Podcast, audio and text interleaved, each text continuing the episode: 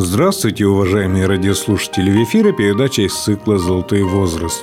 У микрофона ведущей программы Владимир Михайлов. Сегодня наша программа посвящена памяти почетного гражданина Удмуртской республики, профессора, ученого литературоведа Зои Алексеевны Богомоловой – 5 февраля ей исполнилось бы 95 лет. Родилась она 5 февраля 1923 года в станице Озерной Оренбургской области. В 1958 году уже кандидатом филологических наук переехала в Ижевск на должность доцента русской, советской и зарубежной литературы Удмуртского пединститута.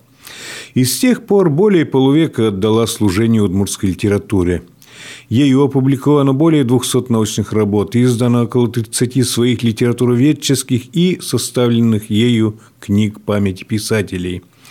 Она избиралась членом Совета по прозе при Союзе писателей России, являлась руководителем Федерации женщин творческих профессий, руководителем многих кандидатских и докторских диссертаций – Заслуги почетного гражданина Республики Зои Богомоловой отмечены Орденом Дружбы народов, медалью за трудовые отличия, Государственной премией Удмуртской Республики, правительственными грамотами, званием «Заслуженный работник культуры». Зоя Алексеевна Богомолова ушла в мир иной на 90-м году жизни, но до последних своих дней работала над рукописями новых книг памяти. Была частой гостьей нашей радиостудии. Помню, как мы подготовили с ней цикл передач по ее книге «Литература в письмах». Много программ с ее участием хранится в нашем золотом фонде. И сегодня передача составлена по фондовым материалам.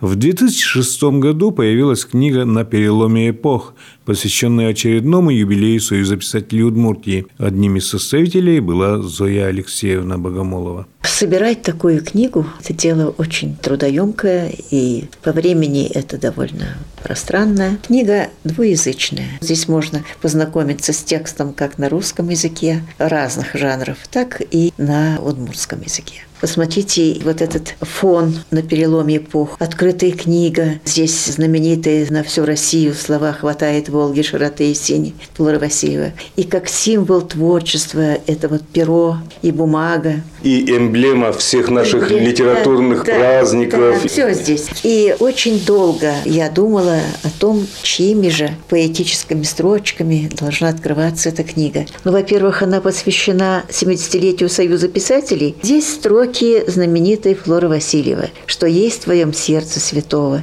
мой родимый единственный край». Что песню славишь-то снова, мой родимый единственный край. Кому жизнь свою отдаешь ты?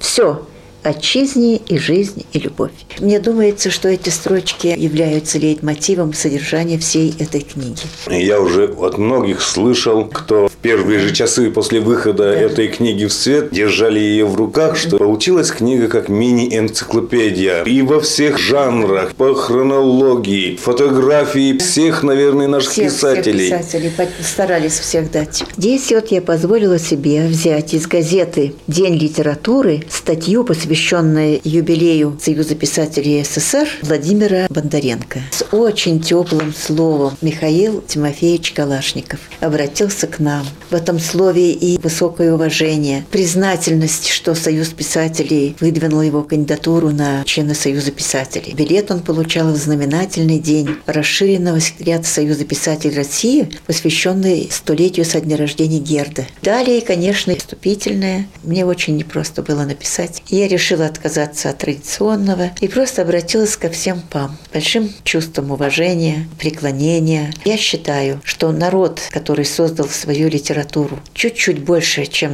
за один век, это удивительно талантливый народ. Это не просто литература народа только. Она стала уже частью российской литературы, частью литературы финно-угорского мира.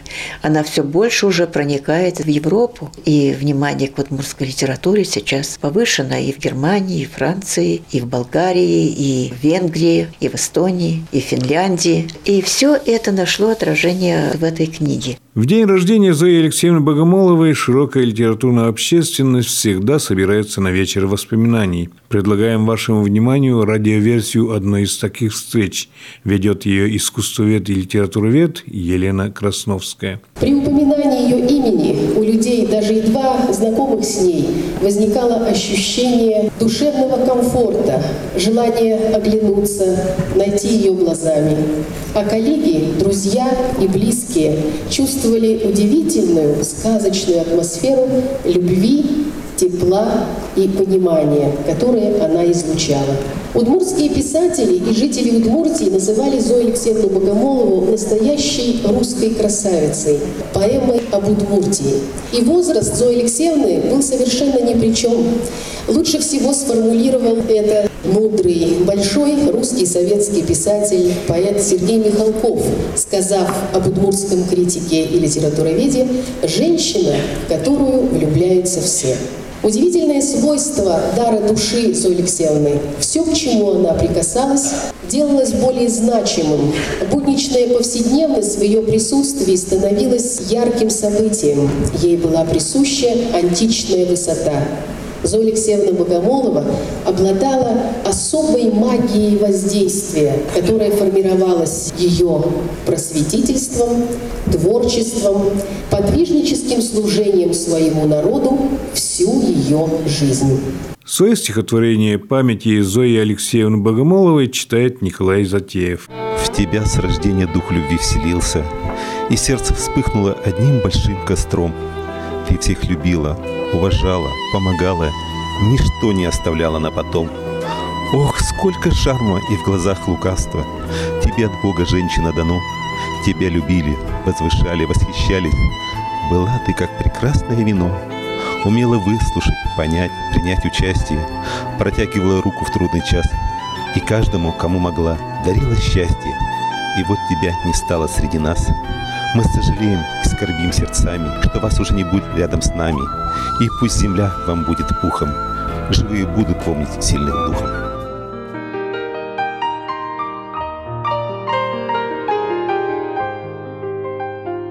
Продолжает искусствовед и литературовед Елена Красновская. Более 50 лет проработала в Удмурском педагогическом институте, а затем в Удмурском государственном университете в должности доцента и профессора. Ее лекции всегда восхищали высоким профессионализмом, вдохновенным артистизмом, методическим мастерством. Много времени уделяла Зоя Алексеевна воспитанию студентов, организации художественной самодеятельности, проведению творческих встреч студентов с писателями Удмуртии, Москвы, литературных, читательских, зрительских конференций. Я приглашаю на сцену Владимира Александровича Байметова. Дорогие друзья, действительно мы потеряли великого человека. И то, что сделала Зоя Алексеевна для Удмуртской республики, для Удмуртского государственного университета, еще нам, наверное, предстоит оценить. До сих пор, когда я вижу на своих полках книги, подаренные Зоей Алексеевной, всегда это вызывает очень теплые чувства. Зоя Алексеевна очень добрый, светлый человек, о котором может быть только добрая и светлая память. Уже те люди, которые учились когда-то когда у нее выросли, многие из них стали профессорами сами и несут студентам уже нынешним тот свет добра, который вложила в них Зоя Алексеевна. В Удмуртском университете еще долго тот отцвет добра, теплоты Зои Алексеевны будет храниться и передаваться из поколения в поколение. Ее книги, которые она подготовила и написала, книги тех людей, кому она дала путевку в жизнь литературную. Я думаю, та атмосфера, тот шарм Зои Алексеевны, ее образ еще долго будут жить в нашем университете, и мы постараемся все это сохранить, чтобы как можно дольше поколение студентов имели возможность к этому соприкоснуться. У каждого своя особая судьба, свое особое земное назначение. И счастлив тот, кто разгадал себя и понял жизни смысл и цель ее течения.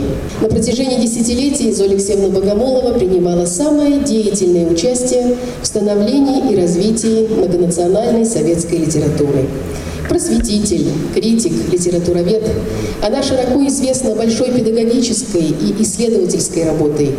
Ее книги, рецензии, статьи на страницах не только республиканских изданий позволяют глубже понять творчество известных удмуртских писателей Кузибая Герда, Кедра Митрея, Михаила Петрова, Геннадия Красильникова, Флора Васильева. Лучшим трудам Зои Алексеевны, освещающим историю удмуртской поэзии, прозы, творчества писателей, присущи энергия мысли, прекрасный литературный стиль, блестящая эрудиция. Героиня сегодняшнего вечера памяти, участница почти всех съездов писателей СССР и России. Она принимала участие в Днях литературы и искусства СССР в Йошкар-Оле, Майкопе, Краснодаре, Ставрополе, Туле и в других городах страны яркие, страстные, согретые теплым чувством душевной заинтересованности, выступления Зои Алексеевны живо, с большим интересом воспринимались на Днях литературы и искусства Удмуртии в Москве 70-й, 81-й, 89-й, 96-й годы. География литературных связей у Зои Алексеевны весьма обширна. Она была знакома с поэтами и писателями Молдавии, с латвийскими, эстонскими литературоведами и писателями, с туркменскими, узбекскими и армянскими литературоведами. Читая автографы в книгах, подаренных Зое Алексеевне, радуешься и удивляешься тому, как много больших русских, советских поэтов были связаны с Союзом писателей Удмурской республики. И связи эти не померкли со временем. Без преувеличения можно сказать, что благодаря научным трудам Зои Алексеевны Богомоловой финно-угорский мир по достоинству оценил вклад писателей Удмуртии в общее литературное дело народов России. В годы руководства Союзом писателей Республики Егора Загребина на все форумы Российской писательской организации они ездили вместе. Я пришел на светлый праздник щедрой души человека Зои Алексеевны Богомоловой. Она не была критиком, она была прекрасной души писателем. Такие она создала романы о Кузебая Герде, как молния в ночи, о воине Михаиле Петрове, река судьбы, Кедра Митрее. Она была писатель большой души. 58 года по 2012 год всю жизнь отдала, наверное, из тех же женщин, которые отдали в то время далекое Пушкинской поры, красавицы женщину, шедшие за мужьями в Сибирь. Наверное, из тех же, как Вера Толстые, отдавшие всю плоть до земли. И Зоя Алексеевна была из них. И мы будем восхищаться ее завораживающей речью. Она не просто говорила, у нее были приветливые глаза. Она была среди всех нас человеков. Всем известно, какое большое значение придавала Зоя Алексеевна поэзии и истории удмуртского народа. Зоя Алексеевна – истинная муза для целой плеяды людей настоящего творчества. С детства Зою Алексеевну окружали книги. Неудивительно, что она выбрала специальностью русскую филологию. Профессор Пардин читал ее вступительное сочинение студентам первого курса Оренбургского педагогического института как образец. Дома была большая библиотека, оставшаяся от отца. Да и можно ли представить себе творческого работника вне стен библиотек, читальных залов, музеев и галерей? Многолетние теплые творческие отношения связывали Зою Алексеевну Богомолову с Национальной библиотекой Удмуртской республики.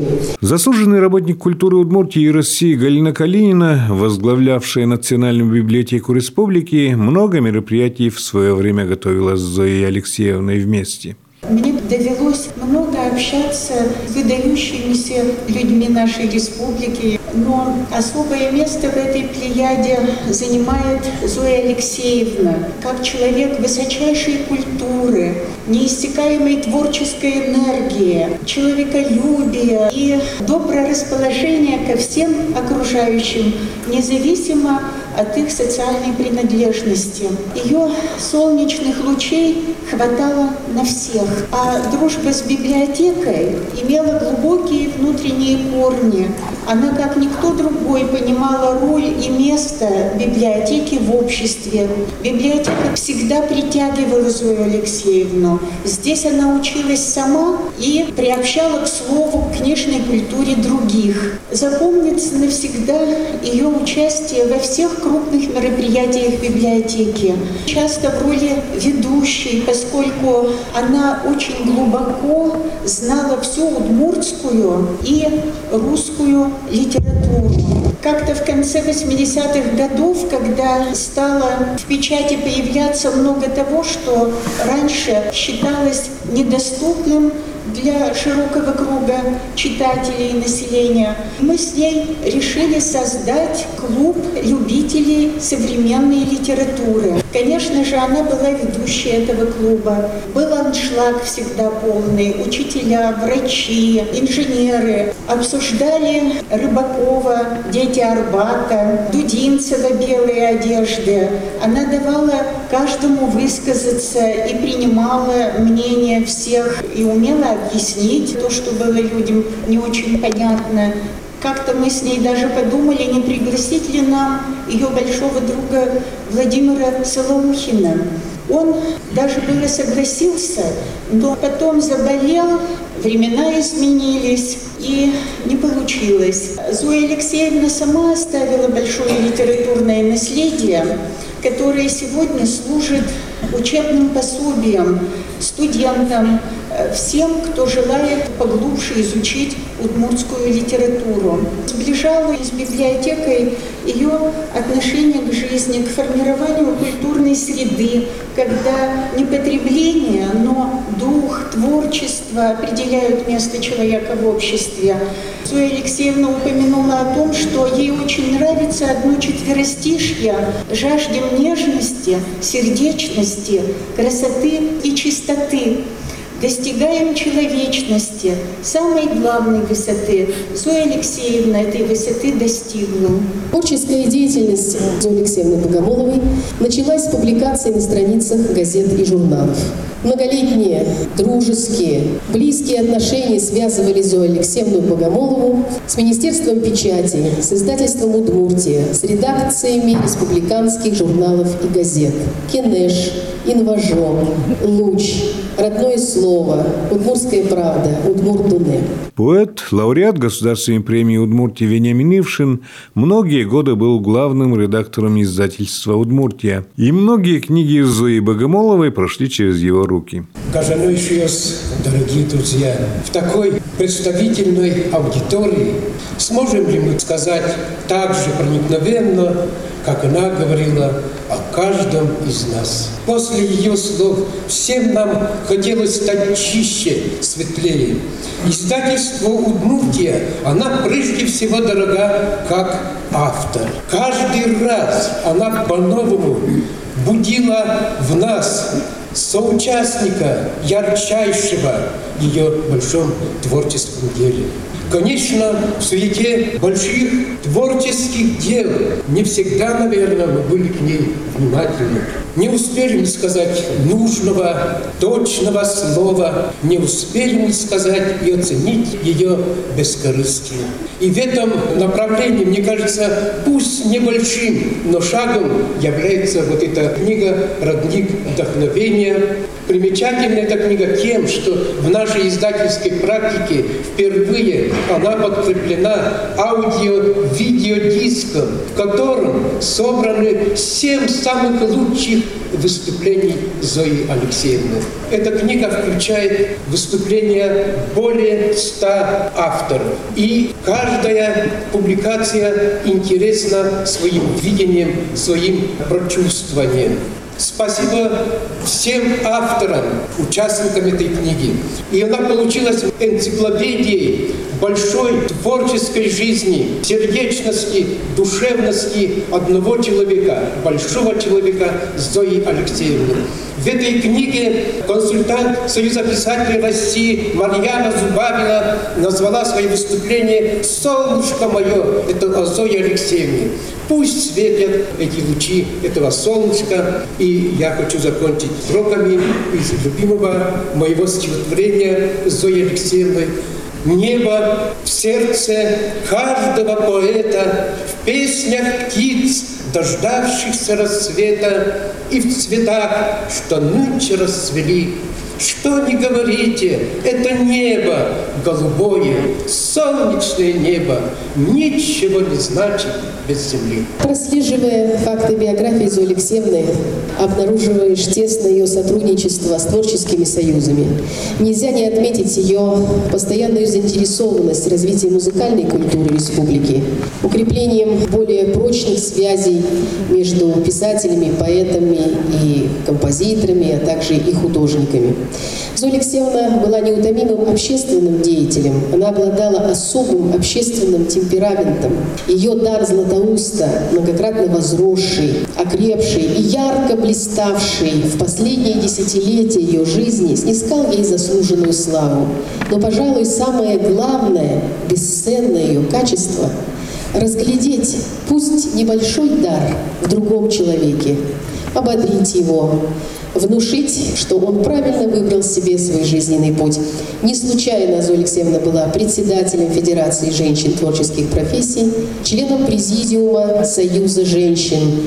Мне захотелось прочесть небольшое стихотворение, посвященное Зое Алексеевне Германом Нагаевым.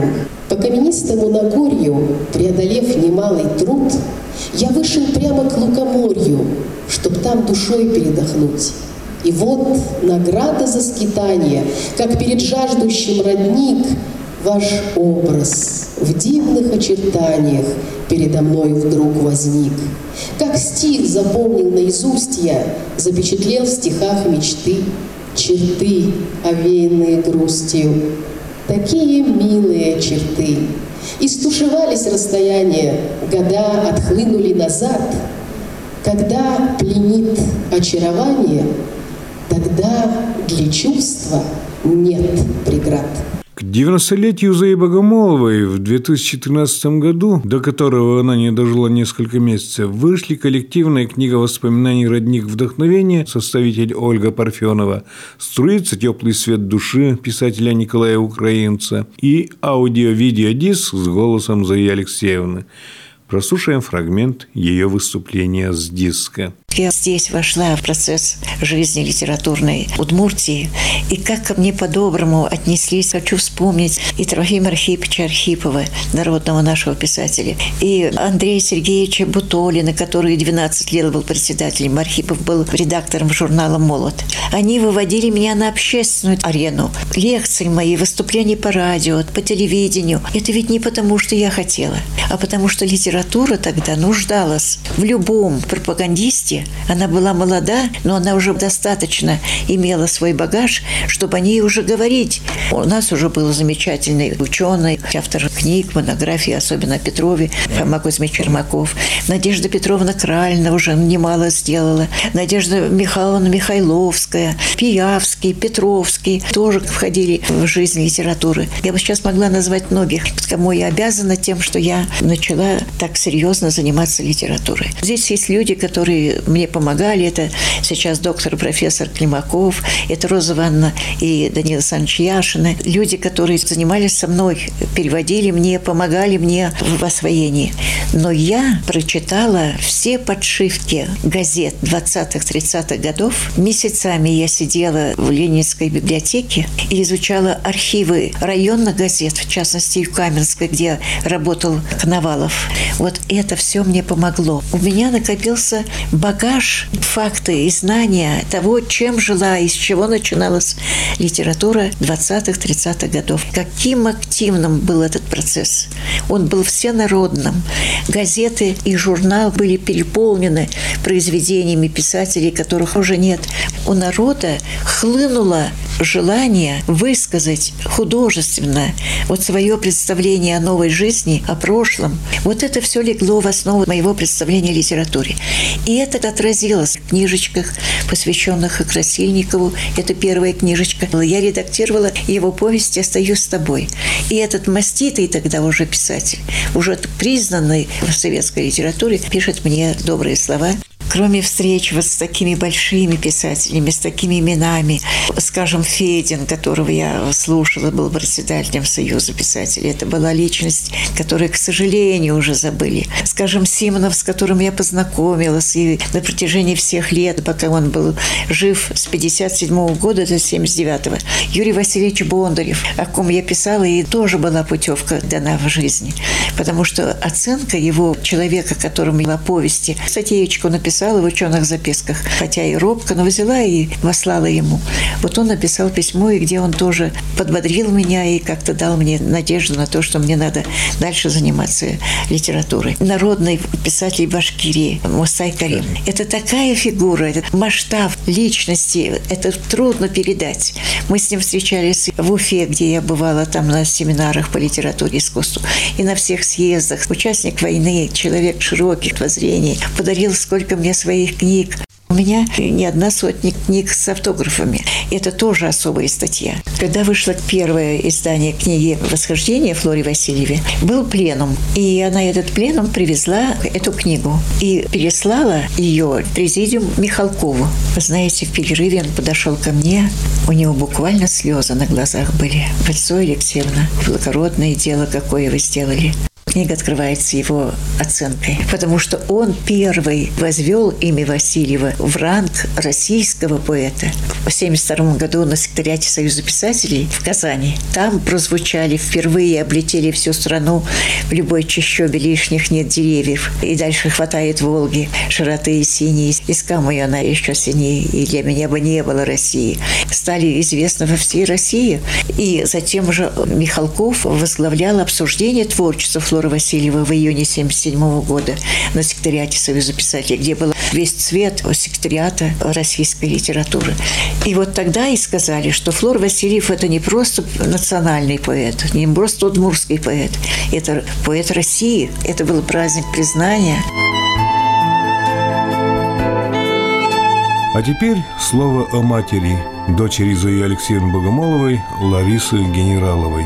Я одна дочь, единственная в 1945 году родилась в городе Змеевье Харьковской области, где служил мой отец Криволапов Дмитрий Георгиевич. Он занимался поисками диверсантов, которые остались немецкие в послевоенное время.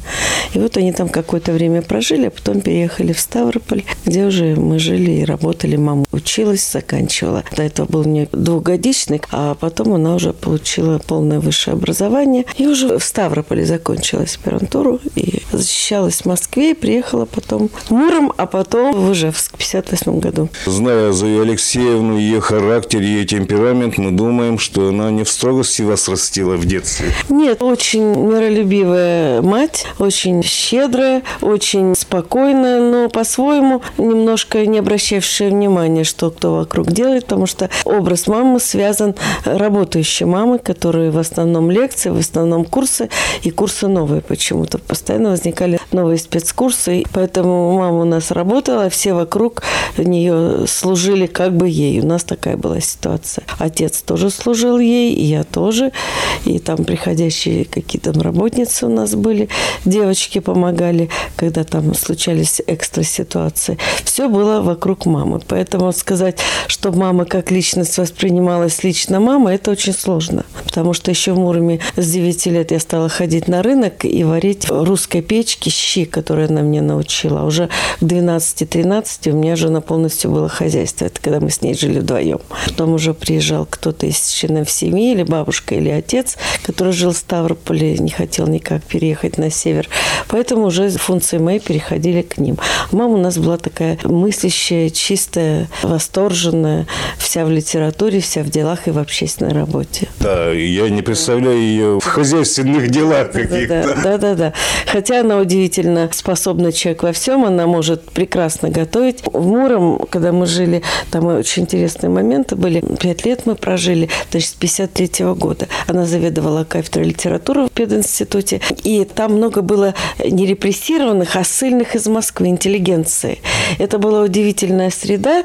Люди потрясающего, с широчайшим диапазоном были не только преподаватели, но и люди различных профессий. Но это такая была настоящая русская интеллигенция, московская. И вот эта среда, вам была как бы с периферийными такими замашками. И вот это сочетание москвичей таких классических, которые тоже не умеют ничего делать, как-то их выбросила жизнь, и они оказались безродными. И мама их как бы пригревала. Мы жили, снимали полдома деревянного у преподавательницы пединститута Софьи Ивановны, которая преподавательница русского языка была. Она тоже была отстраненная от жизни. То есть люди очень странные были. И вот мама на этом фоне выглядела хозяйкой высокого класса, потому что она два-три блюда шикарно готовила, как яблочный пирог, заливая его сметаной, сбитой с яйцами. Потрясающе вкусно. И вот у нас было два блюда щи, этот пирог и картошка в чугунке. Я сейчас при вашем рассказе уже почувствовал вот этот запах, потому что когда к ней не придешь на интервью по работе какой-нибудь, принесешь рукопись, она первым делом говорит, ты пообедал?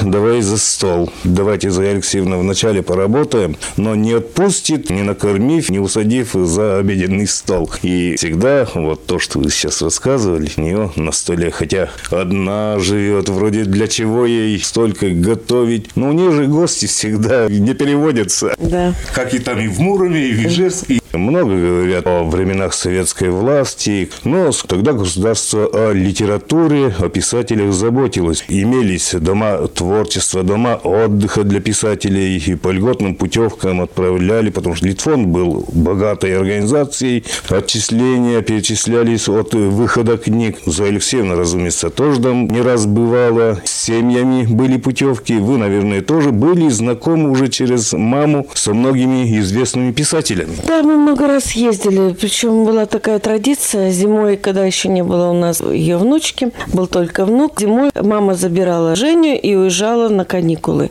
На каникулы она уезжала с Женей в Пицунду. В это время в Пицунде мандарины висели. В январе было, естественно, тепло и цвели ромашки периодически. Это было потрясающее время, где, естественно, пребывали многие писатели. Ну, например, мы встречались с Кайсыном Кулеевым не раз. Причем Кайсын Кулеев один из поклонников поклонников по-мужски воспринимал маму не как литературоведа, а как красивую женщину. И периодически он вкрикивал, ах, какая красавица идет. Он это делал всегда публично.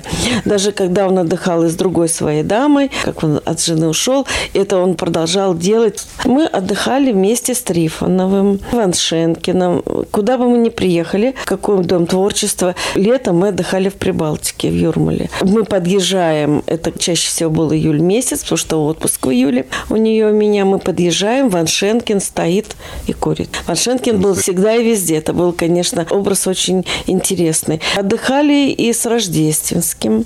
Дементьева часто мы встречали. Мама с ним дружила. У них такая была духовная близость. Он по-своему поклонялся, но они очень много разговаривали о литературе. Отдыхали часто с Гусаром, который наш друг из Пердозаводска, да, редактор журнала «Север» север, он очень любил семью, и у меня к нему было такое особое чувство. То есть было очень много интересных встреч и людей.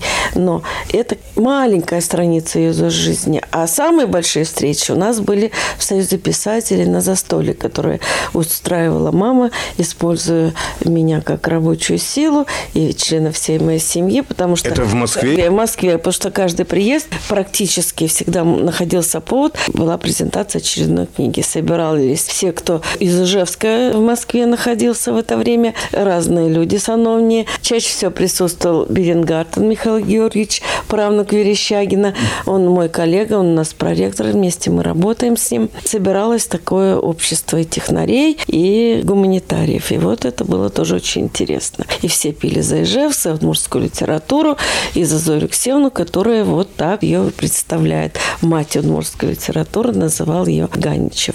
Лариса Дмитриевна, ведь Зоя Алексеевна часто выезжала в Москву, подолгу даже жила там. Она посещала, была участницей почти всех, наверное, съездов Союза писателей России. По ее рассказам, и вы тоже бывали на этих съездах? Да, практически каждый раз, начиная со студенческих лет, я еще скажу до съездов, какие у меня были встречи. До, во время моих студенческих лет, пребывания в Москве, когда мама приезжала, часто мы обедали и встречались с ее близким другом. Это Салаухиным Владимиром Алексеевичем. И вот никогда не забуду, как на Маховой я выхожу из университета, стоит прекрасный мужчина, блондин в коричневом пальто с меховым воротником, купеческое пирожок на голове, который око говорит «Лариса, здравствуй, Лариса, здравствуй». Я Владимир Алексеевич, если ты меня узнала или не узнала. Ну, в общем, мы ходили куда-то обедать, приезжали к нему в Переделкино, нас сестра там встречали.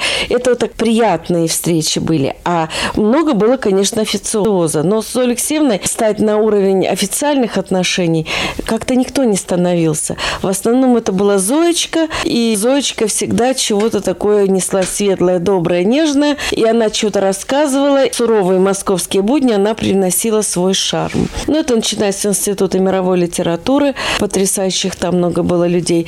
Вот всегда она встречалась с Михалковым. Михалков часто проводил пленумы, какие-то мини-пленумы, вот как мне запомнилось, или мини-собрания, или мини-обсуждения именно в своем кабинете. У Михалкова была своя концепция, то, что вот я лично слышала.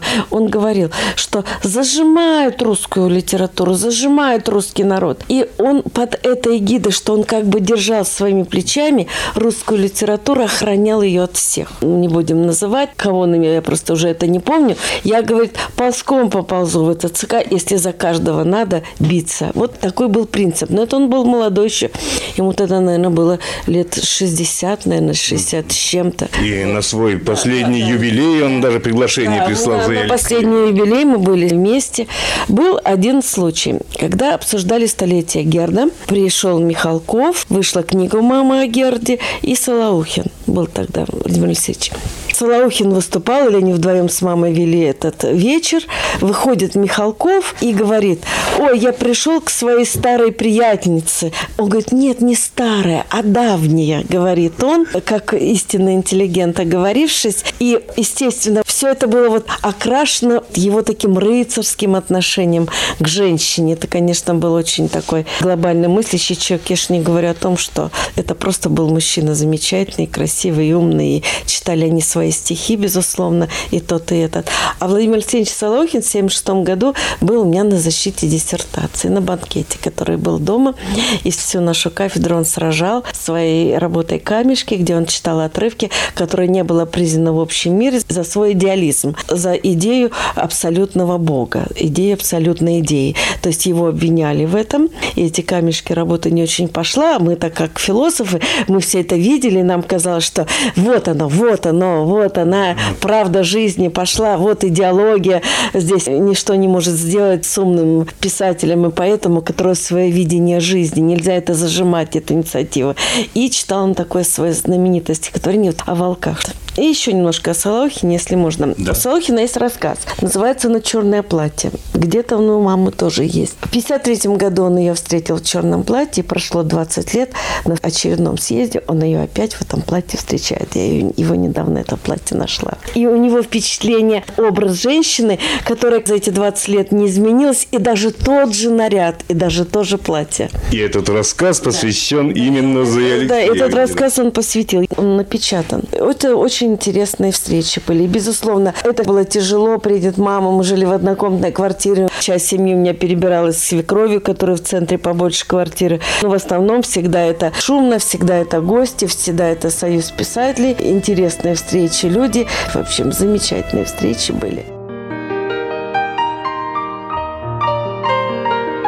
На этом время, отведенное нашей программе, подошло к концу. Вы слушали радиоверсию с вечера памяти и воспоминаний почетного гражданина Удмуртской республики, профессора, ученого литературоведа Зои Богомоловой.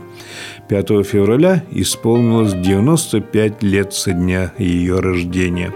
Передачу подготовили корреспондент Владимир Михайлов и звукорежиссер Татьяна Егорова. До свидания.